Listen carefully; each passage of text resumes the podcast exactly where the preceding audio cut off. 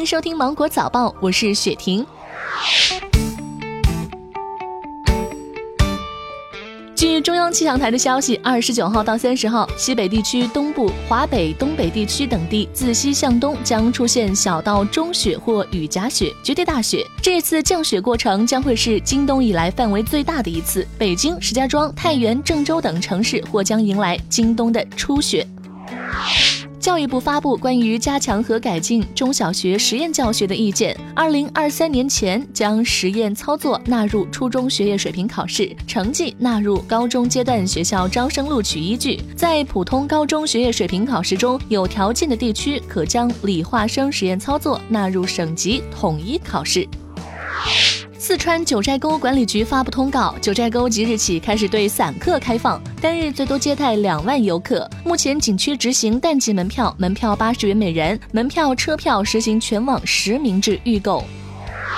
近日，爱奇艺会员及海外业务群总裁杨向华对外公开表示，其正在酝酿会员费用上涨，不排除会员率先提价，但并无时间表。爱奇艺宣称要涨价的背后是其业绩长期亏损，而且内容成本不断攀升，第三季度已达六十二亿元人民币，收入无法覆盖成本。面对竞争对手即将涨价，优酷方面称没有上调会员费用的计划。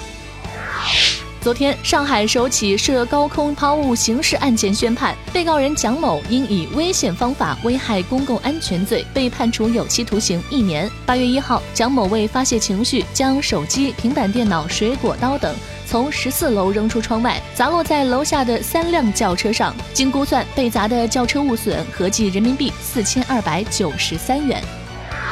中国阅读市场发布报告，二零一九年中国数字阅读市场规模达二百五十四点五亿，同比增长百分之十九点六。中国数字阅读用户达四点三二亿人，人均数字阅读量达十二点四本，近七成电子用户愿意付超二十元。值得注意的是，在众多付费阅读产品中，音频内容尤其受欢迎。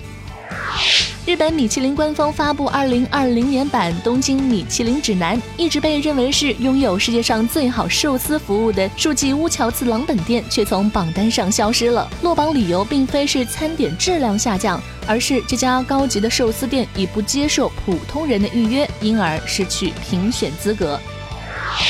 长沙市民李先生今年刚满三十一岁，平常有抽烟的习惯，血压较高，而且热衷熬夜玩游戏，常常两三点以后才睡觉。近来，他出现了胸口憋闷、咳嗽的症状，来到医院就诊。经检查，李先生被确诊为心衰，心脏功能只有百分之三十五左右，不到正常人的一半。医生强调，心衰发作时非常凶险，在一个小时内可能会意识丧失、心脏骤停。医生提醒，中青年人群要劳逸结合、科学起居，戒除吸烟、酗酒等不良生活习惯，坚持适度运动、合理膳食，增强心肺功能。